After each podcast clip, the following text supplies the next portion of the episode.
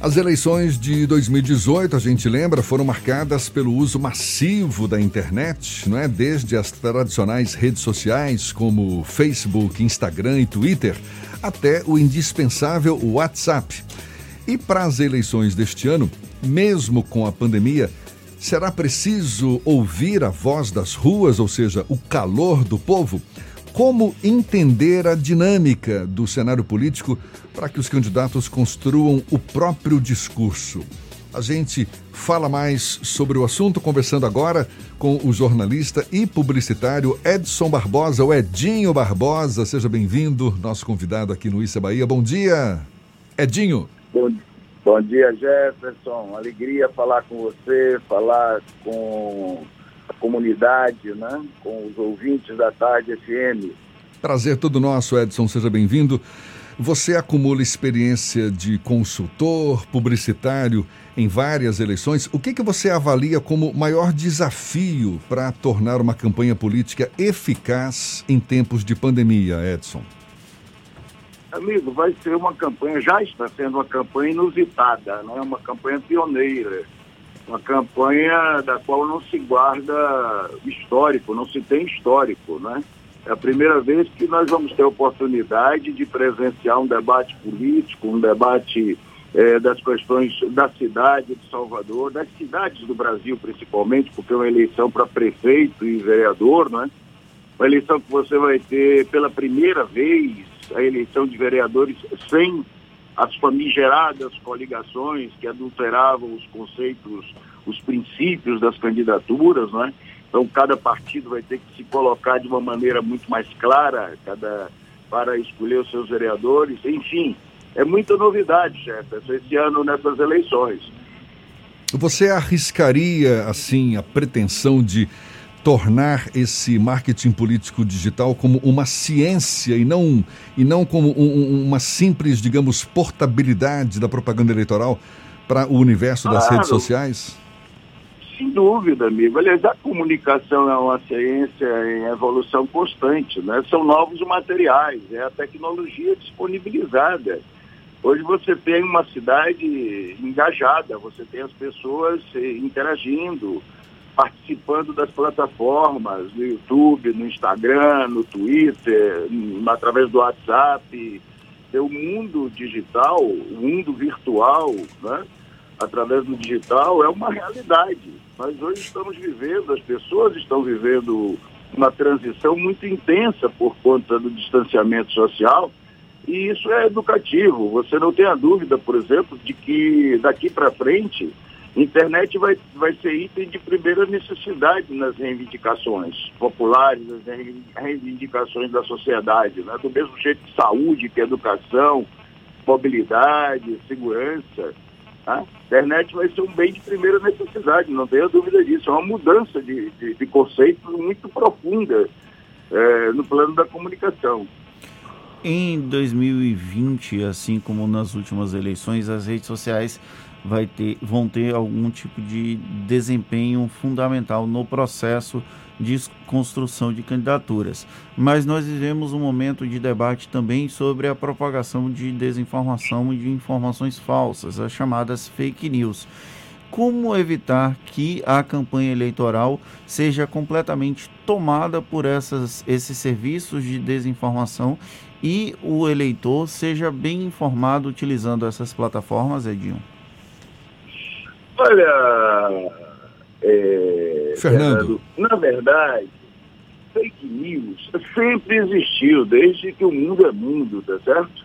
Notícia falsa, boato, mentira, invenção, desqualificação mentirosa de oponentes, isso sempre foi uma realidade, não é novidade alguma. Se intensifica nas mídias digitais porque tudo passa a ser presencial e numa velocidade e num alcance exponencial, né?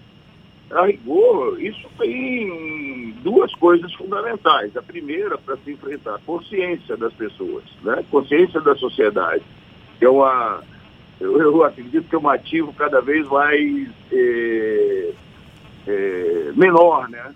Essa consciência das coisas. Parece que as pessoas gostam de, de flertar com com a esculhambação, vamos dizer assim. Né? Mas uh, o que vale mesmo, e que precisa valer, é a ação do Poder Judiciário com relação a isso. Né? Polícia e cana para pilantra que usa fake news para desmoralizar outro. É muito simples. Atenção do jornalismo vivo, não é? do jornalismo verdadeiro, atenção para denunciar, para estar em cima, para não permitir que prospere, tá certo? Agora, uma consciência da sociedade. Felizmente, é uma coisa muito triste, né? Nós, nós somos jornalistas e sabemos disso. Parece que as pessoas gostam dessa história, gostam de se divertir com isso, produzem isso. Tem uma certa coisa maldosa, né, no, eh, escondida no pensamento de setores amplos da sociedade, que quando o desastre se apresenta, que quando a coisa ruim se apresenta, as pessoas se utilizam como se isso lhes permitisse um prazer é, sádico de ver o desastre acontecer na vida dos outros, na é verdade. Mas é controle, controle, controle é, dos organismos do, do Estado que devem defender a verdade, a lisura, a qualidade. Né? Eu espero, por exemplo, que em Salvador, que é uma cidade eu, muito feliz de estar podendo ter espaço aqui para conversar um pouco com esse programa, Jefferson Fernando, parabéns, líder de audiência no seu horário, para que as pessoas possam ter consciência de que nós precisamos de saúde no eleitor. Né? Nós não podemos passar é, a mão na cabeça do eleitor como se fosse uma vítima. Né? O, o cidadão interage, ele faz a história hoje. E, e, e ele é responsável também pela saúde do, do ambiente. Estamos de acordo? É, com certeza.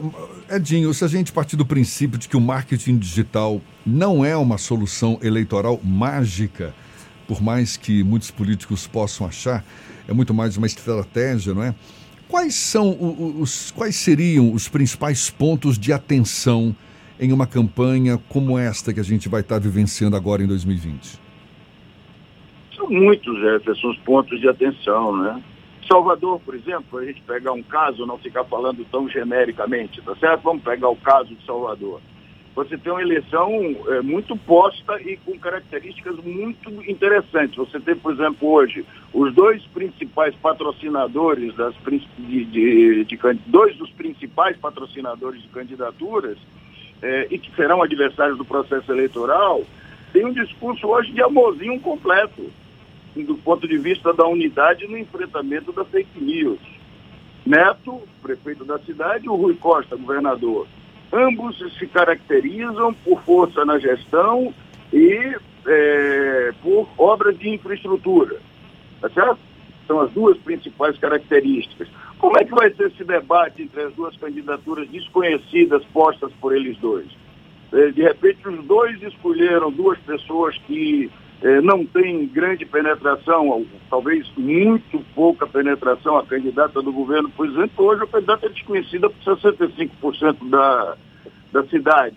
Como é, e o outro, o rapaz de Petrolina, que, que o, que o Neto está colocando como candidato, também não tem em, em grau de conhecimento. Como é que eles vão se posicionar claramente sem poder ter uh, a mobilização, a aglomeração, o calor das ruas, né? Do outro lado, você tem as candidaturas postas de Olívia Santana, né, com é uma candidatura surpreendente, crescente, muito fortemente presente nas redes sociais. Você veja que pelas pesquisas de opinião pública, utilizando apenas as redes sociais e de forma modesta, Olívia cresceu pelas medições gerais que nós temos conhecimento, de entre fevereiro e julho, cresceu 7% ou 10% em outras medições de intenção de voto. E o Isidoro, que é um, um engajado no Facebook, veja, tem uma participação efetiva o discurso da sua atenção aos drogados. Como é que essa campanha, com tantos, tantas características é, próprias e inusitadas, vai chegar efetivamente é, na percepção do eleitor? Ou seja, nós temos uma, uma, um caldo aí muito interessante para observar como é que, essa, que, essas, que essas campanhas vão se desenvolver, né?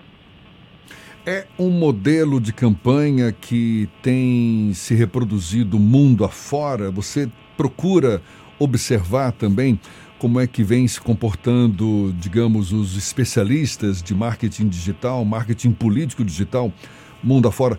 Nos Estados Unidos, por exemplo, a gente está caminhando, não é? Também lá para uma eleição presidencial, logo, logo. Você, inclusive, teve experiência com a, a campanha eleitoral nos Estados Unidos. Qual o paralelo que você faz dessa campanha que a gente vai vivenciar agora com o que está acontecendo fora do Brasil? A intensidade do processo digital, sem dúvida nenhuma. Nós vamos ter uma intensidade, esse é o grande paralelo. Por exemplo, há muita mistificação também, né? Eu quero até aproveitar para a gente tocar um pouco nisso. Veja bem, o, o, a, comunicação digital do Trump foi colocou, é, é, vista chancelada por muitos como se fosse uma coisa exponencial, maravilhosa, criativa. Na verdade, os caras mobilizaram 15% dos americanos com direito a voto nas eleições passadas. Apenas isso. Fataram a Hillary também 15%. Vamos combinar que 70% da população americana. Olha, a rigor hoje, nós somos o, o, presidente da maior potência do mundo, sujeito que fala grosso e irresponsavelmente, na minha maneira de ver, com o mundo inteiro. Cara foi eh, chancelado, apoiado, recebeu voto apenas de 15% dos americanos com direito a voto. Uma comunicação que mobiliza 15% do, do, do, do público-alvo não pode ser considerada, Jefferson, uma, uma, uma, uma comunicação eficiente. Isso é uma mistificação. Há muita mistificação e uma certa é, acomodação das pessoas no enfrentamento à questão. Né? As pessoas precisam participar de verdade, as pessoas que têm responsabilidade com, com, com a vida nesse momento. Né? Eu creio que nos Estados Unidos as pesquisas indicam vai ter um câmbio forte. Né? e sobretudo pela composição feita pelo Joe Biden, os democratas buscaram com, com a Kamala Harris, a senadora da Califórnia, nós tivemos, participamos eh, da campanha dos democratas da Califórnia junto com uma estrutura mexicana que trabalhou firmemente para mobilização na, na Califórnia, estivemos, acompanhamos esse processo de perto, tá certo? É, é possível que, que, que o exemplo de mobilização da Califórnia é, aliás, os uh, democratas estão atentos a isso. Eles, eles perderam em espaços democráticos, espaços de, de hegemonia. Os grandes lados, por exemplo, votaram com o Trump. Né? Os hispânicos, o, o, a comunidade negra, né? os latinos, de um modo geral, os gays, não se mobilizaram efetivamente para votar na Hillary. Ela não motivava ninguém. Eu creio que essa composição Biden e, e, e a senadora vai produzir uma mobilização, uma animação, uma credibilidade maior né, para o enfrentamento eh, da eleição americana. Aqui no Brasil, eu, eu, eu creio que há um atraso muito grande no processo, onde eu tenho avaliado, né, são poucos os, os espaços que eu tenho visto, assim, destaques efetivos no, no, no comprometimento do processo eleitoral no meio digital. Até porque o escândalo né, das fake news, é, avaliado e investigado pela CPI, pela polícia, pelo judiciário, pelo Ministério Público, do modo geral, ele tende a refrear né, a robotização, uh, o crime eleitoral da, da, é, do, do, dos inputs, né, das, das estimulações é, da iniciativa privada clandestina. E eu acredito que nós não podemos ter, por conta da regulação, uma eleição mais eh, qualificada, vamos dizer assim.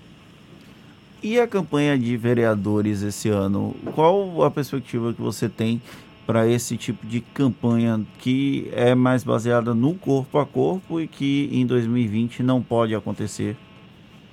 É, é criatividade, né? Na verdade, os, os vereadores, os candidatos a vereador nessas eleições estão amarrados a uma, a uma realidade, estão é, diante de uma realidade muito inusitada, tá certo? A eleição de vereador é a eleição do corpo a corpo, é a eleição da base da base, né? É o vereador o, o representante mais importante do, do cidadão, da cidadã no município, e, e é aquele que tem o voto é, da rua, do bairro, da indicação familiar, do grupo de amigos, do projeto político que desenvolve lá na sua região. Ele vai ter que usar de toda a criatividade possível e, a rigor, ocupar as redes digitais, as plataformas, utilizar a linguagem adequada. Né? observar na, no seu território qual é a linguagem, o WhatsApp, é, a, a, a, telefonia é, como, como, como, como rede social, como grupos de organização, de, de, de correia de transmissão de pensamento, né? criatividade e trabalho. Sobretudo trabalho, Fernando. Você sabe que essa história de, de, de, inteligência, de genialidade, etc., é importante, etc., mas é 20% da história. 80% é transpiração. A partir de agora, na campanha eleitoral, todo dia é segunda-feira e toda hora é sete da manhã. Né? Quem se comunicar mais, quem falar mais, quem conseguir conversar mais, quem se tornar mais atrativo na conversa, mais atrativo nas redes sociais, desenvolver a empatia, o humanismo. Né? Esse, por exemplo, é, pelas pesquisas qualitativas e pelas informações que eu tenho na cidade, é o grande ganho quem apresentar propostas efetivas em Salvador, que com força e projetos consistentes conseguir estabelecer um novo diálogo com, com, com a sociedade, né? um novo diálogo. a proposta efetiva, que o povo veja como real, possível de ser realizada, né? a maneira como ela for apresentada, eu creio que isso vai produzir uma, uma a diferença entre as proposições. Edinho, em 2018 a gente acompanhou o fenômeno que foi o presidente Jair Bolsonaro, o atual presidente Jair Bolsonaro, mas na época um político que dava poucos sinais de que conseguiria superar não é, as, digamos, com o vigor que ele revela hoje, aqueles eleitores mais radicais, mas com um discurso antipetista, moralista, antissistema, acabou dando a volta por cima. Você aposta em algum perfil ou defende um perfil que possa ser mais eficaz para ter a preferência dos eleitores nesse momento atual? Olha, eu, eu penso que essas coisas também que tem. É, Ô Jefferson, a gente sabe que quem conta a história são os vencedores, não é?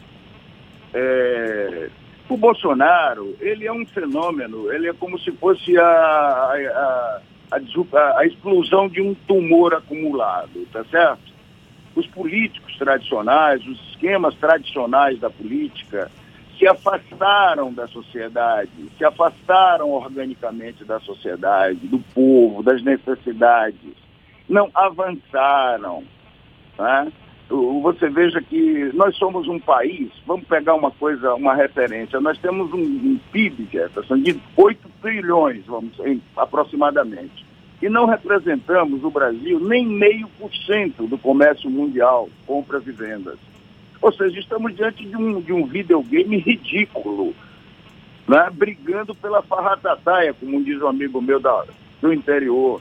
Esse processo né, de, de, de, de não respostas, de não avanço, de populismo, de. Por exemplo, o PT fez um trabalho maravilhoso com aprofundamento social, das políticas sociais, mas não aprofundou na aprovação e consolidação de políticas efetivas de emancipação social, nós temos uma educação de base horrorosa no Brasil ainda, infelizmente, 13 milhões de analfabetos. Tá? O, o, nível de permissividade que a política, de um modo geral, o PSDB, os partidos tradicionais, PMDB, DEM, etc., todos esses partidos mais tradicionais, eles começaram a provocar um, um enojamento na sociedade, sobretudo nos setores mais vulneráveis, né? que resultou nesse descalabro nesse, nessa coisa absurda, autoritária, desconexa. Nós temos, estamos chegando, e, e isso é uma tristeza gigantesca, gigantesca, Jefferson. Nós somos contemporâneos de uma mesma época de esperança de vida. Né? Nós vamos chegar a 110 mil mortos daqui a pouco. Hoje já passamos o, o, a estatística de ontem nos dava 109.800 mortos, me parece, algo assim amigo, e isso parece que não está acontecendo nada, as pessoas não choram normalmente. Imagina você o que é em cinco meses 110 mil mortos sob o descomando, vamos dizer assim, o desgoverno desse mesmo presidente que o povo escolheu há dois anos atrás como um sassamutema. Veja é. se pode uma zorra dessa. Quer dizer, é o momento de que a sociedade acorde, que as cidades que têm tradição acordem para uma nova perspectiva, para se ter uma perspectiva nova, mais consistente de enfrentamento. Isso não é tarefa para uma pessoa, não é tarefa para um fulano, uma fulana qualquer, isso é uma tarefa de consciência geral da sociedade, entendeu? É isso aí. Edinho, prazer falar com você. Edson Barbosa, jornalista publicitário, um craque do marketing político digital, dando esse papo conosco aqui no Issa Bahia. Seja sempre bem-vindo. Bom dia para você. Uma alegria falar com você, com o Fernando. Muito feliz de estar falando consigo. Eu estava há 15 anos meio que afastado de Salvador, né?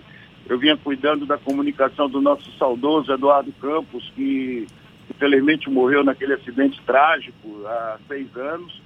E estou voltando para casa e querendo participar intensamente dessa eleição que nós vamos ter em Salvador. Eu acho que teremos boas surpresas nessa eleição, um debate fértil, civilizado.